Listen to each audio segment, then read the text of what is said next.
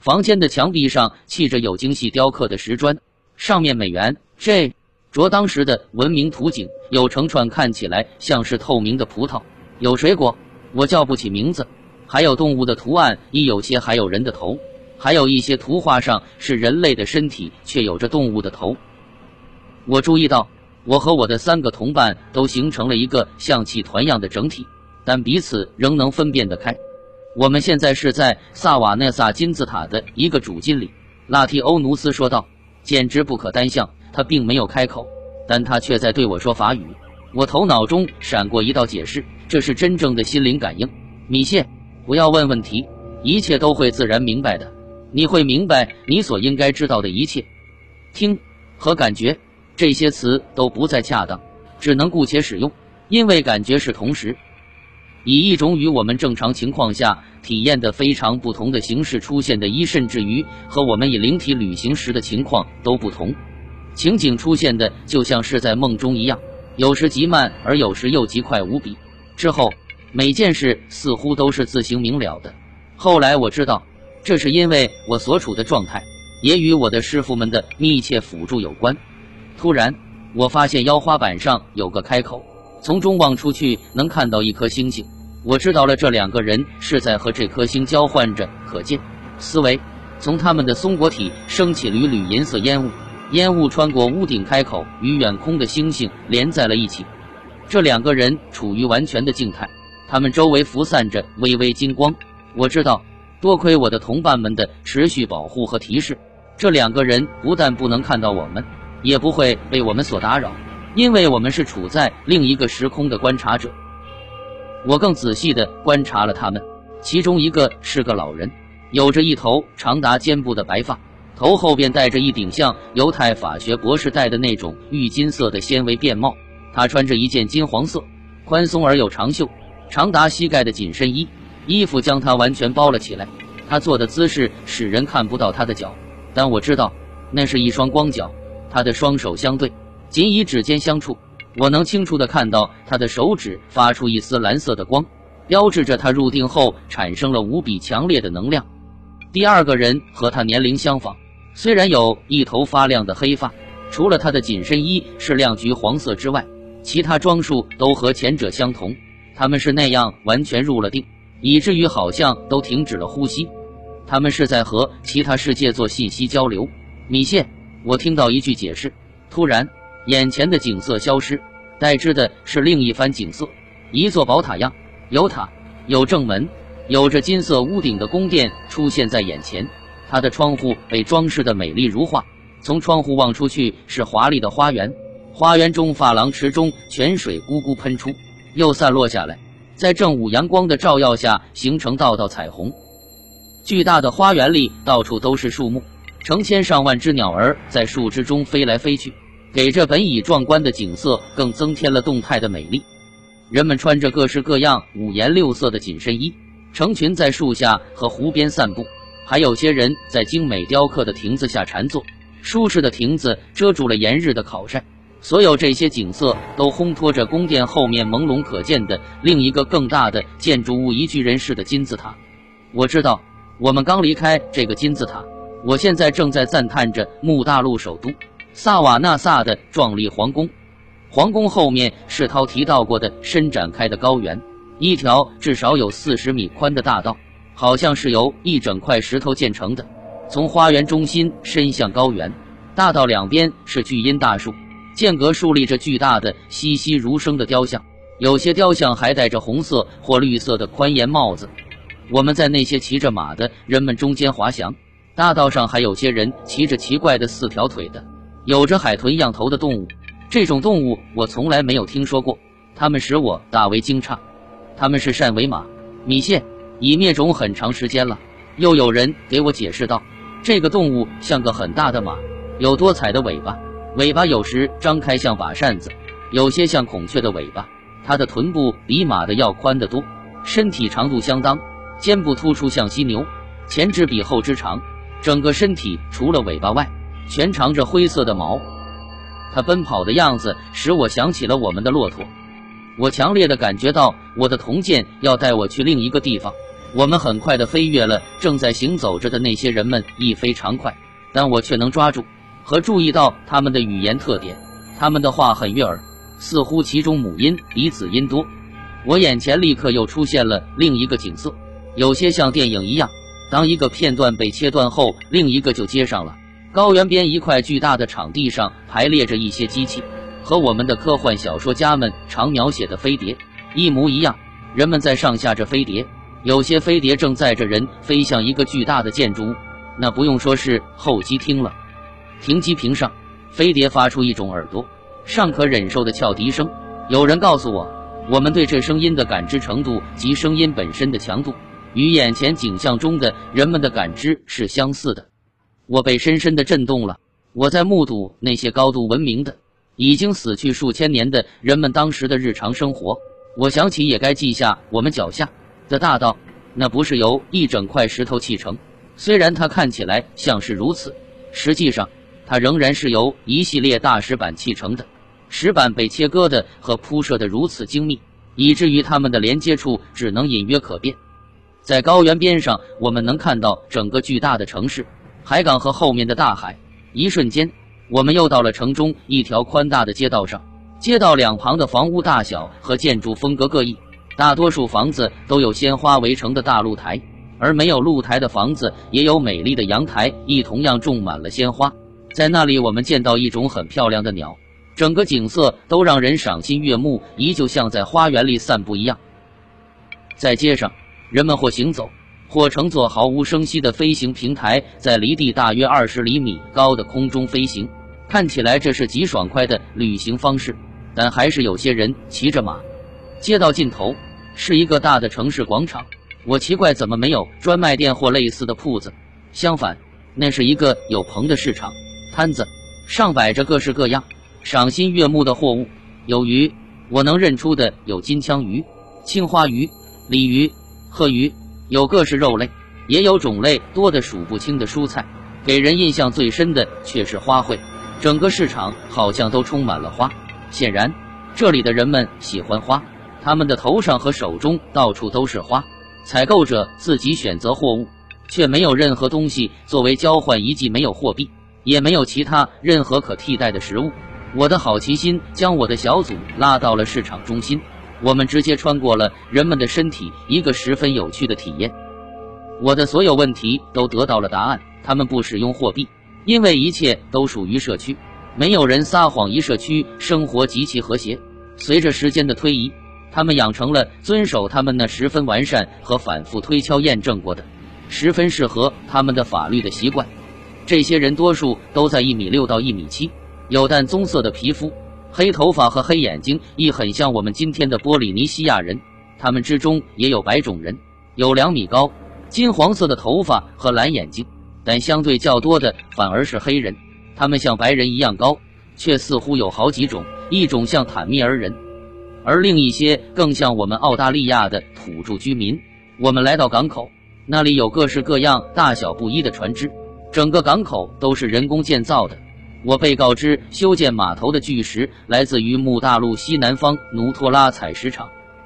我们也能看到一些非常复杂的机械在工作着，亦有造船机械，还有正在 J 宣录着的修理机械。港口停泊的船只种类极其繁多，像我说过的，从十八和十九世纪风格的航船到现代式样的快艇，从蒸汽机动船到超现代的燃氢货船都有。我也被告知说。港口的巨轮都是抗重力的船只，卸载后的船只都浮在水上。当载着上千吨货物时，他们以七十到九十节的速度在水面上航行，而没有任何噪音。我被告知说，这些古典的船只属于远道而来的人们。一印度、日本和中国一幕大陆的人也定居到了那里，但尚未能够更新他们的技术。在这一点上，我从拉提欧努斯那里知道。莫大陆的领导人将他们的大多数机密都置于保密之中。如何能抗重力和超声波？这个政策保证了他们在地球上的领先地位和安全。镜头又被剪断了。我们回到了机场，观看着城市的夜景。整个城市都被大灯照得均匀的一片光明。那大道就是通向萨瓦内萨皇宫的那条大道，也一样。路灯安在列在大道两边有雕刻图案的列柱上，将大道照得像白天。我被告知，这些球形灯泡能将核能转变为光能，能够持续工作数千年而不必更换。我承认我理解不了，但我相信他们会是佳词。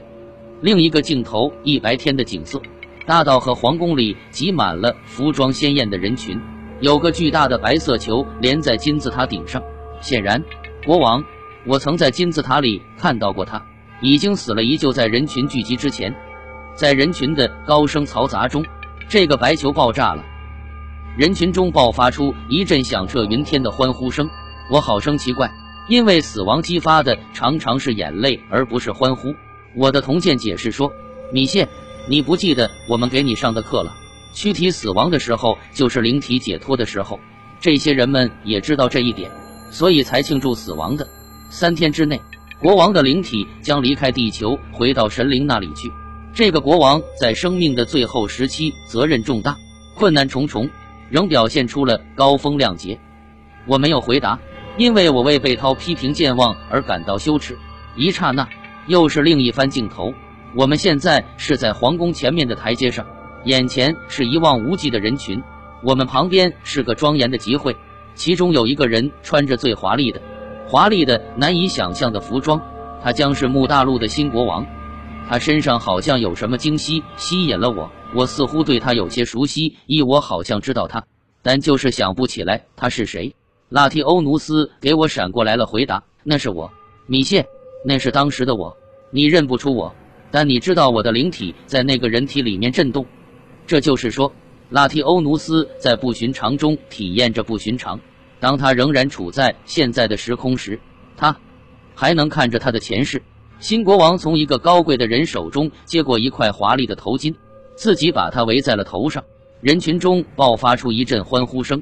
木大陆的国王，一这个星球上最先进的国家，统治着地球一半土地的国家，亦有了新国王。人们似乎兴奋得发狂。万千个深红色、但橘黄色的小气球腾空而起，交响乐团开始了演奏，演奏家们都在遍布整个花园。皇宫和金字塔四周静止的飞行平台上，每个乐团至少有二百人。每个平台上都有人演奏着奇怪的乐器，其音乐效果就好像是从巨大的立体声喇叭中传出来的。音乐我一点都不熟悉，除了一种笛子发出一种非常特别的旋律之外，其余的乐器都奏出大自然的旋律：风的狂笑，花丛中蜜蜂的嗡嗡声。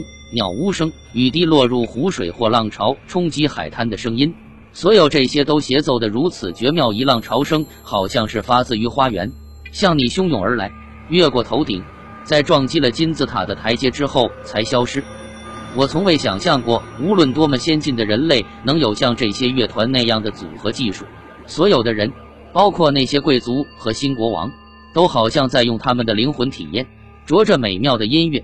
他们是那么出神。我也想带下来欣赏了再欣赏，让自己也陶醉在这大自然的旋律中，即使处于我的灵体一凌空状态，这音乐都能穿透我，使我心神恍惚。但是，我被提醒说我们不是来这儿游玩的，镜头就消失了。我又发现我们在目睹一个不寻常的会议，会议由国王主持，只有那六个国务委员参加。我被告知说，当会议只有这些人参加时。讨论的事情往往非同小可。国王已经明显的老了，因为我们已经处在二十年后了。所有在场人的脸色都是十分严肃。他们讨论的是他们的技术在抗地震中的价值。我在百分之一秒内立刻就明白了所有的一切。我能跟得上他们的讨论，就好像我是他们中的一员。一个委员说，内景器曾经时不时的被证明是不可靠的，而另一个却说地震仪的记录完全正确。因为那个型号的锦器曾在第一次地震时，就是发生在大陆西方的那次灾难中被证明是成全的。在他们说这话时，皇宫开始摇晃了起来，像风中的树叶一样。国王站了起来，他的眼睛被吓得睁得老大。他的两个国务委员已经跌倒在地。外面巨大的喧嚣声似乎来自于城中。镜头一转，我们来到了外面，正是满月。月光洒满了整个花园，一切都变得寂静，死一样的寂静。唯一的声音是一种沉闷的隆隆声，来自于城边。突然，公务员们在皇宫四散奔跑，大道边上的灯柱倒地跌得粉碎。国王和他的侍从们慌张跑出皇宫，爬上飞行平台，立刻朝着机场方向飞去。我们跟着他们。机场的飞行平台、飞碟四周和候机厅里到处都是喧嚣和混乱，人们朝着飞行平台和飞碟猛冲着，尖叫着，推挤着。国王的飞台飞快地朝着边上的一架飞碟飞去。当一阵震耳欲聋的声音，一种奇怪的、持续像雷鸣一样的声音从地球的深处发出的时候，他们一伙已经上了那架飞碟，而有些飞碟已经起飞。机场立刻就像纸一样被撕成碎片，我们立美元这就被一股巨大的火柱吞没了。那些刚起飞的飞碟被卷在火舌之中爆炸了。那些正在地面上奔跑的人们一喊间就消失在了地面大的可怕的裂缝之中。国王的飞碟仍在机场上，也着火爆炸了。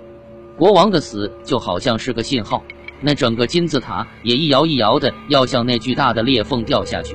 大裂缝已经在数秒钟内增宽，伸展到了整个高原，成了巨大的裂谷。金字塔在这裂谷边上摇摇欲坠，在一阵更剧烈的颤抖之后，终于也被烈火淹没。镜头一转，我们此刻在看着海港和城市，它们像海浪一样起伏波动着。见着一阵尖锐的嘶叫声，建筑物开始倒塌，一幅恐怖的场面在大火中时隐时现。震耳欲聋的爆炸声从地表深处发出，扩散，整块郊区陷了下去。之后是大片大片的大陆也陷了下去，海水立刻补充了这样形成的巨坑。立刻，整个木大陆都被淹没在了海洋中。它下陷的速度之快，使海洋中形成了巨大的漩涡。我看到里面有人绝望地抓住漂流物，突然地挣扎着想逃命。这样一场大洪水把我吓得魂飞魄散。虽然我知道那是一万四千五百年前的事情，我们在大陆上开始了快速的巡视，发现到处都是同样的灾难。海水掀起冲天巨浪，冲刷着残存的高原，又将它吞噬。我们来到一座刚喷发的火山附近，看到岩浆在规则的流动，好像有一只巨手正在将它们托起到背浆上面，在我们面前创造着山脉。这一切似乎发生了没有多久。因为整个萨瓦内萨高原都已经消失，景色又消失了，变成了另一个米线。我们要到南美洲了，那里还没有受到大洪水的影响。我们来看一看这里的海岸和提阿库阿努港口。此时正值穆大陆国王和他的国务委员们在第一次地震前开会的时候。我们正在提阿库阿努港口的码头上，那是夜间，一轮满月照着大地。虽然它很快就要落了，东方。天空中一丝光线预示着黎明即将到来，四周静 J，铮锹的守更人在码头上踱着步，那里停泊着无数船只，几个彻夜狂欢的人吵闹着走进一间房子，房子外边还有一盏小路灯在亮着。这里我看到一些木大陆的地球仪。我们飞过运河，那里有些船只正在朝内陆海的方向航行。我们在一艘航船的船桥上休息了下来。一股轻柔的微风从西面吹来，从后面推着船，船行得很慢，因为它正在通过一个挤满其他船只的区域。甲板上有三根桅杆，样式很现代化，约有七十米长。从船身的形状看，在开阔的水面上，它能行得很快。不一会儿，我们来到一间大的海员休息室，室里至少有十二张床铺，上面全都有人睡着，有两个年龄大约有三十岁的人没有睡。从长相看，他们有可能是从木大陆来的。他们坐在桌子旁，全神贯注地玩着一个游戏，那很可能就是麻将牌。我的注意力被吸引到了其中一个人身上了，以他的年龄比他的同伴稍大些，他的黑色长发辫在后面还扎着红色的结。我被他吸引的就像一块铁被磁石吸引了一样，一眨眼，我和我的同伴们就进入了他的身体。当我穿过他时，我感到了像电一样的刺激，一股爱的感受，一种从未有过的感受浸透了我的全身。我有一种和他合二而一的感觉。我一次又一次地穿过它，这很好解释。米线，在这个人体内，你的灵体和他又融合在了一起，他就是你，你的一个前世中的你。可是你在这儿是个观察者，不是为了要重新生活在那个时代。可别陷进去了。以遗憾的心情，我随着我的同伴回到了船桥上。突然，西方的远处传来一声巨大的爆炸声，之后另一个爆炸声就更近了，仍然是在西方。遥空开始像燃烧样发红，更近一些，在更清楚的爆炸声中，我们看到了火山的爆发。它使西方半径大约三十公里的天空亮成一片。在运河和港口上，我们感到一阵激烈的骚动，哭喊声、汽笛样的尖叫声响成一片。我们听到跑动的脚步声，水手们从下面涌上船桥，在他们中间，我看到那个穿着我的灵体的水手。惊惧的像他的铜剑一样，我心中涌起一股对我那被这灾难吓坏了的自我的巨大同情。城市外面，在火山爆发的亮光中，我看到一个发光的圆球迅速飞上腰空，从视野里消失。那是我们的一艘飞船。米谢涛解释道：“他将从非常高的高空观察灾难，上面有十七个人，他们将尽力帮助遇难者，但能得到帮助的人极少。瞧。”大地开始摇晃和震动，三个更多的火山从海港旁的海底喷了出来，但很快就被海水淹没了。同时，一股四十米高的巨浪冲向海港，发出一阵凶恶的声音。但就在巨浪到达城市之前，我们脚下的土地开始上升。这海港、这城市和这城市外面的郊区田野一整块大陆迅速上升，阻挡住了海浪的袭击。为了看得清楚一些。我们上升了一些高度，这时我想起了一个巨大的动物，从它的洞穴中出来之后，弓着背，又伸展着腰。人们的呼喊声听起来像但丁式尖叫，他们被这巨灾吓得像发了疯。他们正在随着整个城市上升，就好像是在电梯里一样。但这种升高似乎没完没了，船只被大海中掀起的岩石击得粉碎。我眼看着我们刚离开的那些水手们全变成了粉末，那个我已经回到了他的本来的地方了。